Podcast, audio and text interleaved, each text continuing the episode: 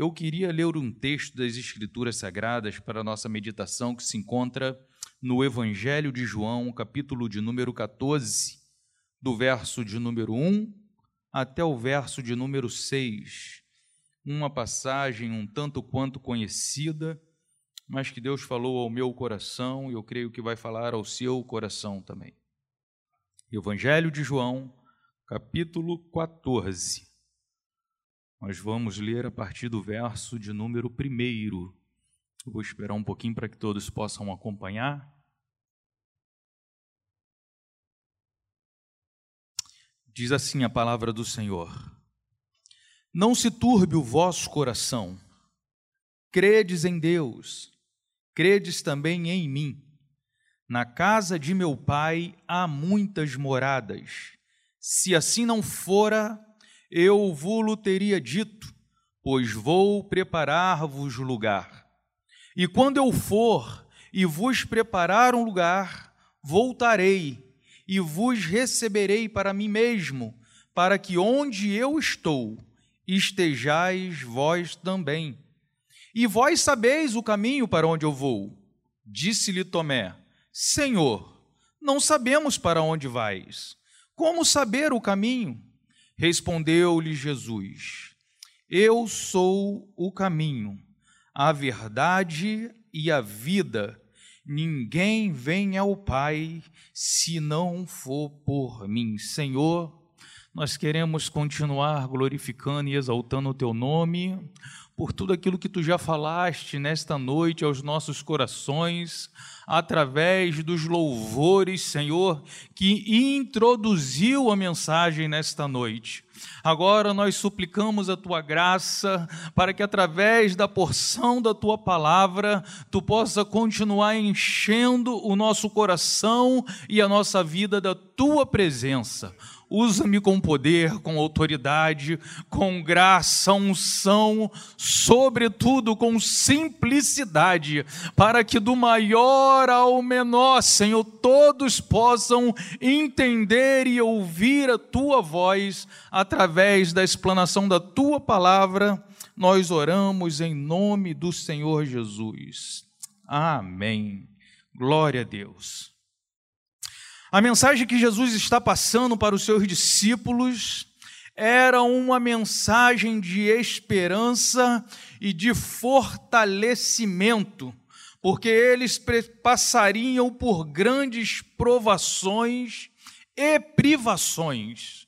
E o Senhor, sabendo disso, o Senhor libera uma palavra para os seus servos para que eles não tivessem os seus corações perturbados, que eles não viessem viver afligido, porque dias maus viriam, mas que eram para, mas que era para que eles continuassem crendo na palavra do Senhor. E a palavra que Deus libera é uma palavra muito abençoadora.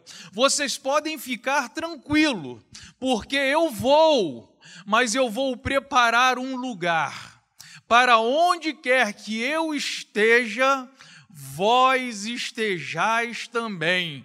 Queridos, que palavra o Senhor liberou para os seus discípulos através dessa porção das Escrituras Sagradas.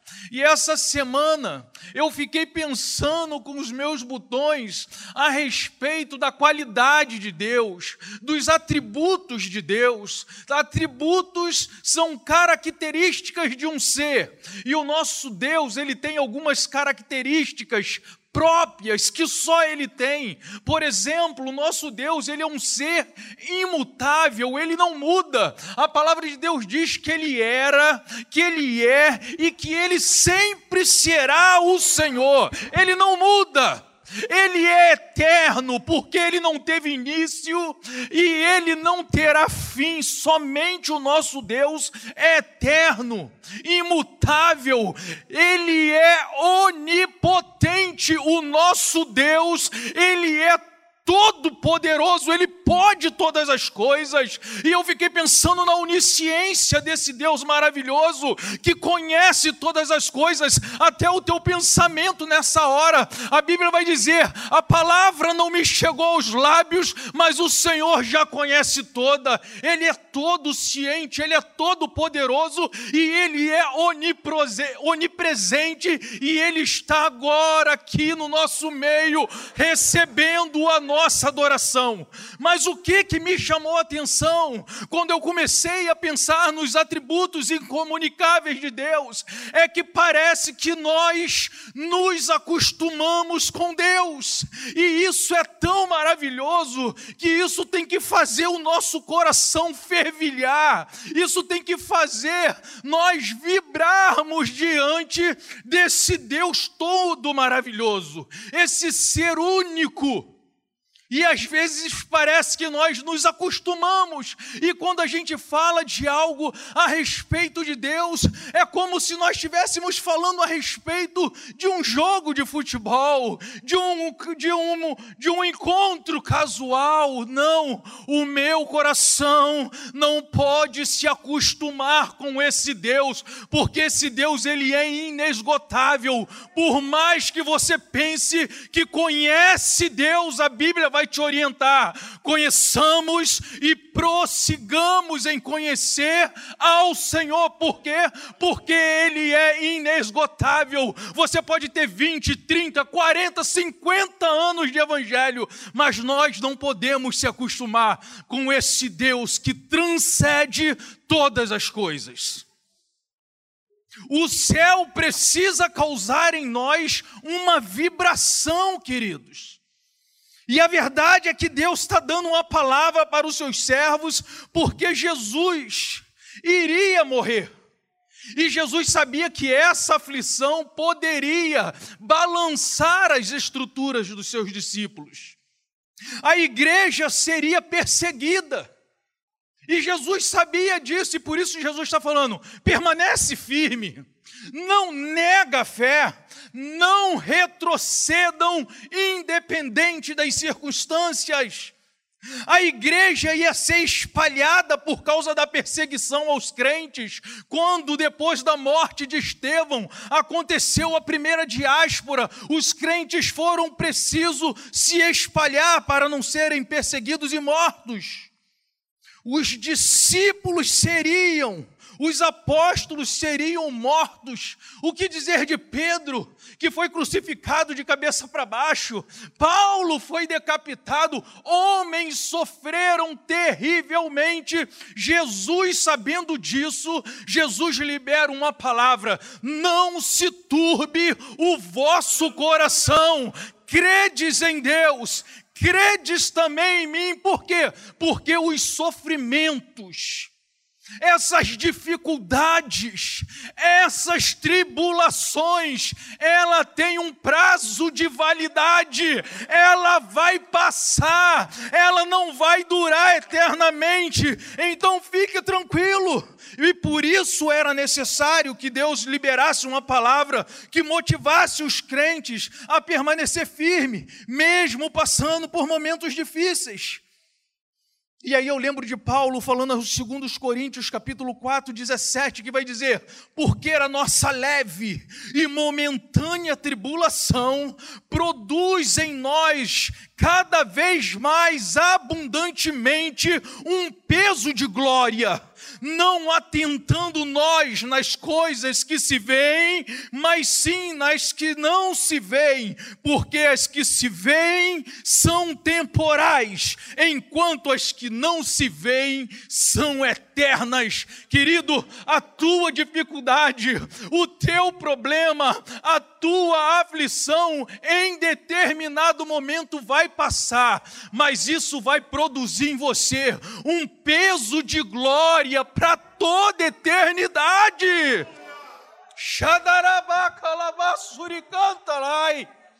Isso precisa vibrar no meu coração.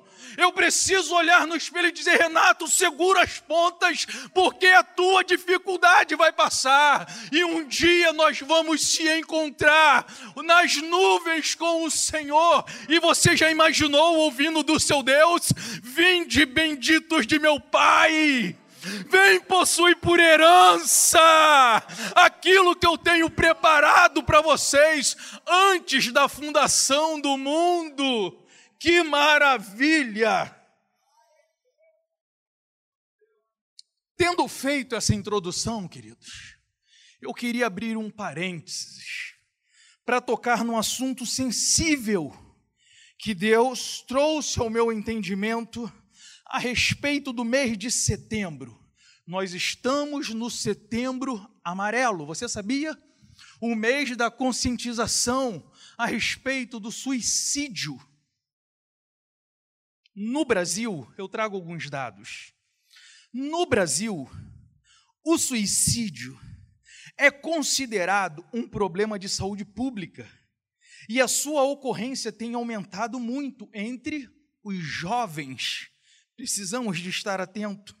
Agora, pasmem, de acordo com números oficiais, 32 brasileiros tiram a própria vida por dia, em média, causando mais morte que a AIDS e que muitos tipos de câncer. De acordo com um relatório da OMS, Organização Mundial da Saúde, de 2014, o Brasil está em oitavo entre os países com o maior número de suicídio. Olha que dados alarmantes.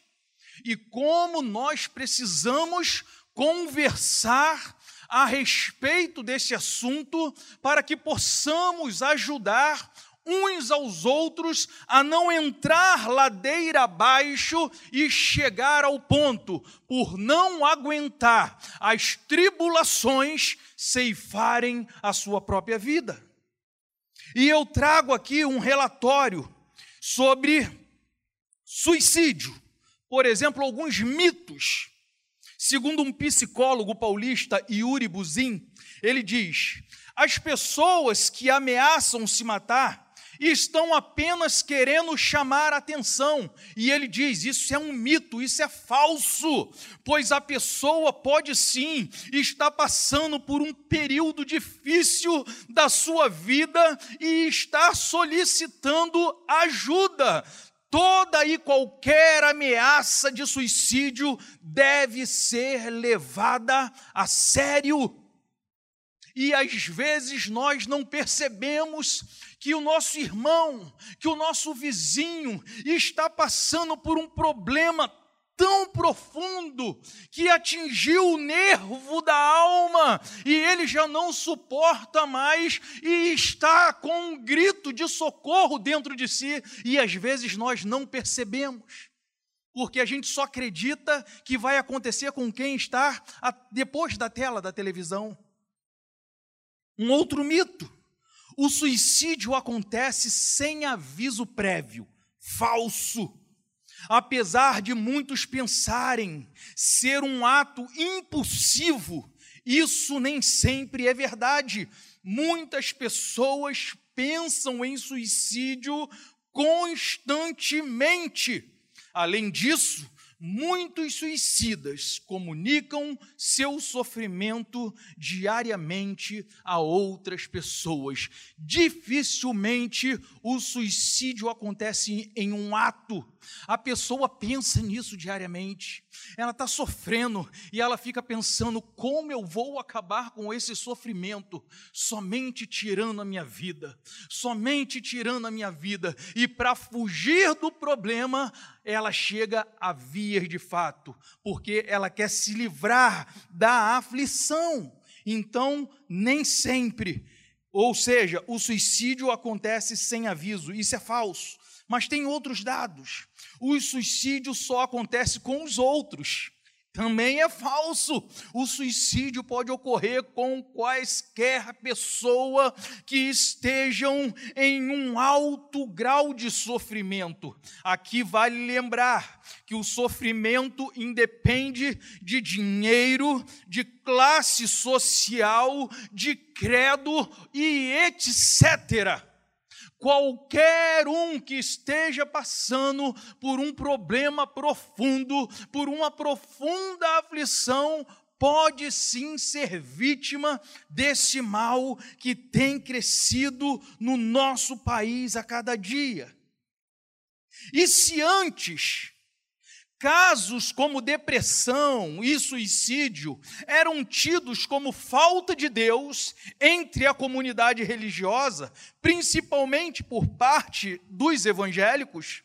As igrejas começaram a se abrir ao diálogo sobre essas questões psicossomáticas que afligem o ser humano e uma prova tem sido o aumento de casos de suicídio, até mesmo entre aqueles que professam a sua fé em Jesus Cristo. Agora, pasmem, pasmem, queridos.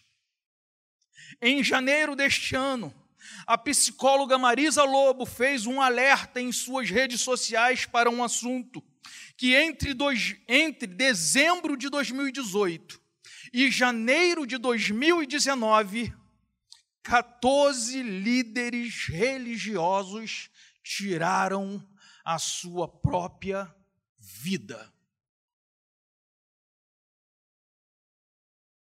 Como está sendo sério esse assunto? E aí eu fecho esse parênteses e nasce uma pergunta na nossa mensagem: quando é que o suicídio acontece? Quando é que a pessoa chega a um fato de tirar a sua própria vida? E eu penso que o suicídio espiritual e o suicídio emocional antecede o suicídio físico. Antes que o ato aconteça, essa pessoa espiritualmente ela morreu. Emocionalmente essa pessoa está morta. E aí sim ela chega ao fato em si. E isso se dá no momento em que deixamos de crer em Deus e turbamos o nosso coração, como diz o verso de número 1 do capítulo 14: Não se turbe o vosso coração, credes em Deus. Turbar é agitar, desassossegar o coração. E quantos vivendo momentos difíceis, momentos de aflição, deixam de crer em Deus e turba o coração, se agitam, se desassossegam, e se não procurar uma ajuda, vai de mal a pior. Então já deixo um alerta a todos vocês: valorizem o líder espiritual de vocês, Pastor não é só para pregar mensagem de púlpito, ele quer atender você no gabinete ao primeiro sinal de problema. Procure o seu pastor, não seja ou não tente ser um super-homem, uma super-mulher. Estar com problema, chega para o teu líder que Deus instituiu sobre você e peça ajuda líder, pastor, eu estou precisando de ajuda nessa área, eu estou com problema, ore por mim, caminha comigo, jejua pela minha vida. Nós temos pastores para nos pastorear e não permitir que o problema se agrave sobre nós. Mas sabe o que, que tem virado rotina dentro das igrejas? É que nós só procuramos o gabinete pastoral quando o problema já está quase irreversível. Esse é o problema. Por quê? Porque nós tentamos com a força do nosso braço. Não, eu vou conseguir. Eu não preciso de ajuda, não. Eu não quero me expor, não. Isso vai mexer com a minha reputação. Querido, bota a tua reputação no bolso. Você precisa de continuar vivo para quando o Senhor voltar, tu dizer: Eis-me aqui, Senhor.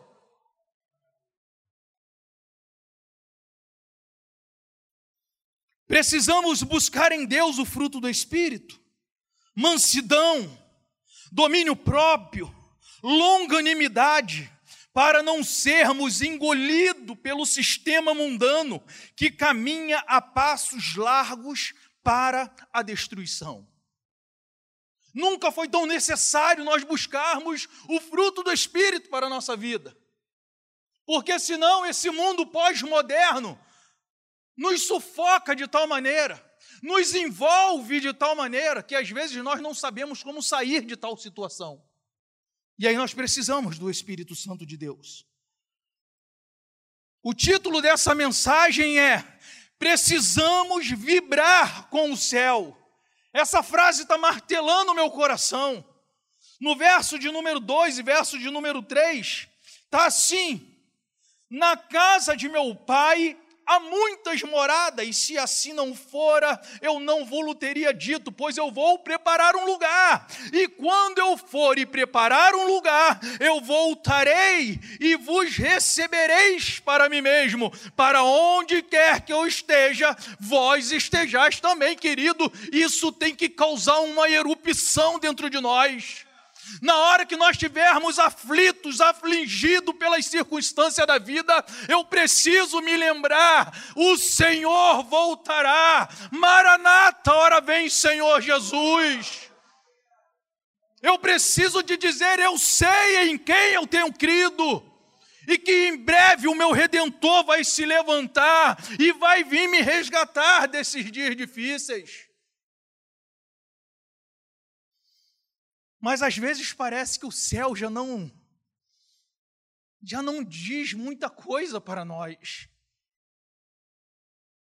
O céu às vezes já não é tão empolgante para nós. E eu fiquei pensando em algumas canções antigas. Eu queria ir para lá só para ter um lugar, Cassiane cantando, para ver o meu rei frente a frente com o Pai, só cantando assim: Santo, Santo é o Senhor, para sempre o louvarei. Essa é a nossa esperança, querido. Eu sou crente por causa do céu, Silas. Eu sou crente porque eu vou morar eternamente no céu com meu Senhor. Nós não podemos ser crente pelas circunstâncias humanas e terrenas pelas bênçãos temporais, porque, como Paulo falou aos Coríntios, aquilo que se vê é temporal, é passageiro, mas aquilo que não se vê é eterno e maravilhoso. Nós precisamos vibrar com o céu, irmãos. Nós precisamos, além de vibrar com o céu, nós precisamos de saber o caminho, conhecer o caminho. E às vezes parece que é básico, Parece que conhecer o caminho é básico, mas não é não, porque quando Jesus falou para os seus discípulos, vocês conhecem o caminho, e Tomé então interpela: Não, Senhor, nós não sabemos para onde o Senhor vai e como conhecer o caminho. Então nem sempre é básico, querido. O verso de número 4 e 5 diz isso. E vós sabeis o caminho para onde eu vou. Disse-lhe Tomé: Senhor, não sabemos para onde vai, como saber o caminho? E aí eu fiz uma anotação aqui que eu queria que você prestasse atenção. Para quem não sabe aonde quer chegar, qualquer lugar está bom. Eu gosto dessa frase. De vez em quando você vai ouvir ou citar isso. Para quem não sabe aonde quer chegar, qualquer lugar serve. E para esses não tem problema. Dificilmente uma pessoa dessa, que não sabe onde quer chegar, que qualquer lugar para ela serve, dificilmente essa pessoa vai ceifar sua própria vida. Por quê? Porque ela se acostuma com qualquer coisa. Qualquer lugar para ela está bom. Esses dificilmente vão se suicidar, fisicamente, porque eles se contentam com qualquer coisa até com o inferno. Morar na rua, Quantas vezes a gente se encontra com pessoas vivendo embaixo de marquise, e aí você chega, dá um prato de comida, você tenta ali levantar uma conversa, e aí você percebe que aquela pessoa tem família, tem uma casa, mas optaram por morar na rua por quê? Porque não tem expectativa nenhuma de vida, que aquilo ali vai viver até quando morrer de doença. Pessoas que abandonam suas famílias, pessoas que não se preocupam com o trabalho. Não, se alguém chegar aqui e me dá um pratinho de comida, de manhã cedo eu peço um pão ali, tá bom, eu vou vivendo assim, igual o Zeca Pagodinho, deixa a vida me levar. Pessoas que não se preocupam com posição social, e aí a gente poderia ficar citando aqui várias outras. Por outro lado, aqueles que sabem aonde quer chegar, aqueles que nutrem em si uma ambição, e quando eu digo essa ambição, não é um termo pejorativo, e sim uma ambição de querer viver o melhor de Deus, de conquistar o melhor para sua casa, para sua família. É esse tipo de ambição esses necessariamente precisam conhecer o caminho para não entrarem em perturbações. A respeito de família, quem em sã consciência nesta noite está nesse auditório que não deseja ter uma família equilibrada, bem alicerçada, bem instruída na palavra, e aí a gente precisa de conhecer o caminho para que nós possamos alcançar esse objetivo. Porque se a gente conhecer o caminho e no meio do caminho essa realidade não aconteça, porque nós não estamos livres, nós não venhamos nos perturbar.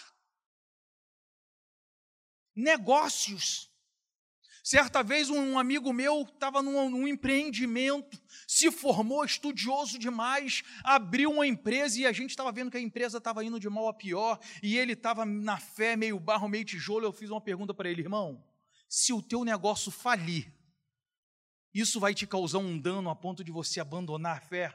Ele falou: vai. Olha o perigo. Por quê? Porque não conhece o caminho, não está alicerçado no caminho. E aí você cria uma expectativa, e aí você lança uma expectativa, e quando isso não acontece, muitos chegam a tirar a sua própria vida. Dinheiro, influência, prestígio, tudo isso é bom quando você conhece o caminho da conquista. E aí Jesus falou para os seus discípulos: Eu sou o caminho. Eu sou o caminho. Você pode confiar se você estiver nesse caminho. Existe um caminho a ser traçado para as nossas conquistas. Uma outra coisa que nós não podemos abrir mão é de andarmos na verdade. Porque se Jesus ele é o caminho, ele disse: eu também sou a verdade. E a verdade é uma só, queridos. É que o sol nasce sobre justos e injustos. O dia mau, ele chega para o justo e para os injustos. A verdade é, nem todos serão curados. É verdade, irmão, nem todos vão ser curados. Nem todas as orações vão ser respondidas. E eu preciso de estar atento à verdade. Porque não vai ser a minha cura que vai fazer eu alcançar o meu objetivo de ir para o céu. O que vai fazer com que eu chegue ao céu é ser fiel a Deus independente das circunstâncias que eu venha viver. Nem todos terão uma vida tranquila. Nem todos prosperarão financeiramente. Porque senão Deus não falaria, Jesus não falaria, o pobre sempre tereis convosco. Sinal que nem todos vão prosperar.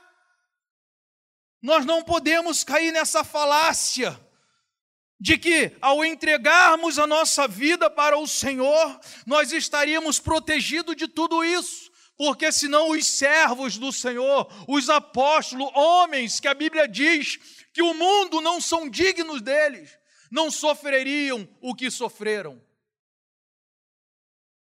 E aí, diante dessas, dessas informações, pode de maneira legítima alguém perguntar: por que então vale a pena ser fiel? Já que nem todas as orações vão ser respondidas, já que nem todos serão curados, já que nem todos terão vida tranquila, então por que vale a pena ser fiel? Porque além dele ser o caminho, além dele ser a verdade, ele diz: Eu sou a vida. Eu sou o caminho, eu sou a verdade, mas eu também sou a vida. E eu termino essa mensagem lendo um texto das Escrituras Sagradas que se encontra em Apocalipse, capítulo 2, verso de número 8, que vai dizer assim: Ao anjo da igreja que está em Esmirna, escreve: Isto diz o primeiro e o último, aquele que foi morto e reviveu. Eu conheço a tua tribulação e a tua pobreza, mas tu és rico. E a blasfêmia dos que se dizem ser judeus e não são, porém são sinagogas de Satanás. Não temas o que hás de padecer. Eis que o diabo está para lançar algum de vós na prisão, para que sejais provados, e tereis uma tribulação de dez dias, tempo estipulado. Sê fiel até a morte, e dar-te-ei a coroa da vida. Quem tem ouvidos, ouça o que o Espírito diz às igrejas. Fica de pé comigo que eu quero orar com você.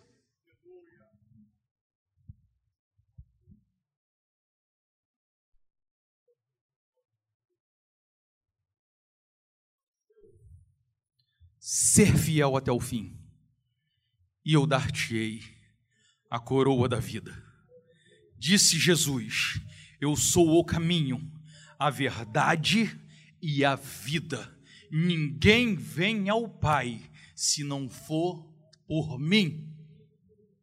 Não se turbe o vosso coração. Credes em Deus, credes também em mim, diz Jesus. Na casa de meu pai há muitas moradas. Curve sua cabeça, feche seus olhos, querido. Soberano das nações, Autor da vida, Príncipe da paz, Emanuel, Deus de poder e graça. Manifesta-te, Senhor, sobre a tua igreja, de maneira que possamos confiar em Ti, independente daquilo que os nossos olhos estejam vendo, independente daquilo que nós estejamos sentindo, que nós possamos crer em Ti a ponto de não se turbar o nosso coração. Tu és o príncipe da paz. Tu és aquele que renova as nossas forças, para que possamos caminhar mais uma milha, até o dia que o Senhor voltará para buscar a sua igreja. E nós queremos ser encontrados fiéis, Senhor.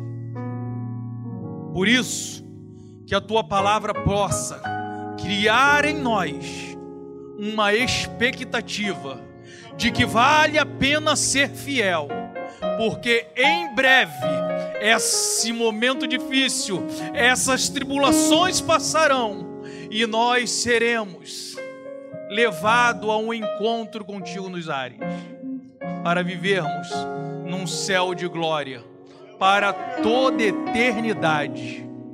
Abençoa, Senhor, o teu povo que veio aqui nesta noite. Leva-nos, Senhor, protegidos, guardados. Livra-nos de toda retaliação do inferno. Que possamos chegar no nosso lar hoje, Senhor, e encontrar um ambiente saudável, de paz, serenidade,